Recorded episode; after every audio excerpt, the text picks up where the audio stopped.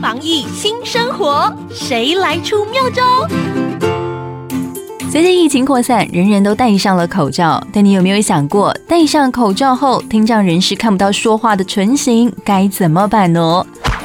美国一名致力于研究聋哑听障人士的大学生 Ashley Lawrence 发现，等待检疫的听障人士看不到唇形，容易引起恐慌。因此，他希望能够制作专门让聋哑人士方便辨识的口罩，并且免费发放给有需要的人。这件事在 Twitter 上面引起讨论，募款短短一天就筹得了超过十万台币。口罩的外形就像普通的外科口罩，但中间改成透明塑胶片，能清楚看见说话人的嘴型。